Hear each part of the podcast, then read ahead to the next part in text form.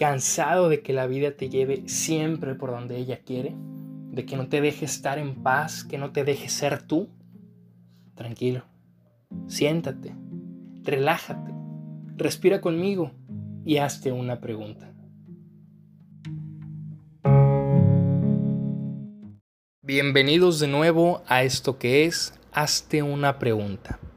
Antes de meterme de lleno en aquello que inspiró el episodio de hoy, quisiera poner un poquito de contexto para que juntos lleguemos a la reflexión que me gustaría compartir aquí.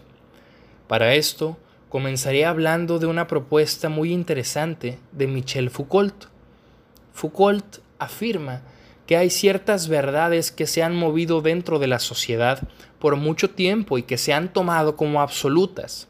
Estas verdades se convierten en discursos, los cuales siempre se encontrarán al servicio del poder. Y es precisamente el poder quien determina, en función de los discursos, lo que es normal y lo anormal. Es el poder quien decide quiénes están en el grupo del nosotros, los que se adaptan al discurso, a lo normal, y quiénes están en el de los otros, los anormales, los que no se adaptan a las verdades del poder. Ahora bien, la paradoja de Popper se resume en la pregunta de si se debería tolerar la intolerancia.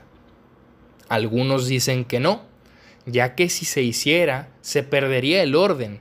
Si se tolera al intolerante, se perdería el ambiente propicio para el diálogo. Y hay quienes afirman que sí, ya que de lo contrario, la sociedad supuestamente tolerante se estaría convirtiendo en lo que niegan, en intolerantes. Y es aquí donde ambas posturas, la de Foucault y la de Popper, se unen. Desde mi perspectiva, la sociedad actual ha visto a lo normal como lo tolerante y a lo anormal como intolerante. El nosotros posee la verdad y entre el grupo del nosotros somos tolerantes y todos aquellos que piensen distinto, todos aquellos que sean de los otros, de los anormales, de los que no se adaptan a los discursos, serán los intolerantes, por el simple hecho de compartir y defender sus posturas. Pero hay que tener en cuenta que los discursos cambian. Y creo que si fuéramos conscientes de que lo que hoy es normal, mañana puede no serlo, dejaríamos de vernos divididos. Los otros dejarían de serlo y volverían a ser parte de nosotros. Porque ¿quién impone lo normal? El poder, un poder cambiante. Hay que tomar conciencia de nuestra etiqueta de seres humanos, la etiqueta fundamental que nos une, de que por más que tengamos posturas distintas, de que pensemos diferente, no somos rivales, no somos enemigos a los que hay que vencer, somos personas y juntos podemos dialogar para buscar la verdad. Tú, ¿qué piensas? ¿Se debe tolerar la intolerancia? ¿Debemos cambiar los conceptos?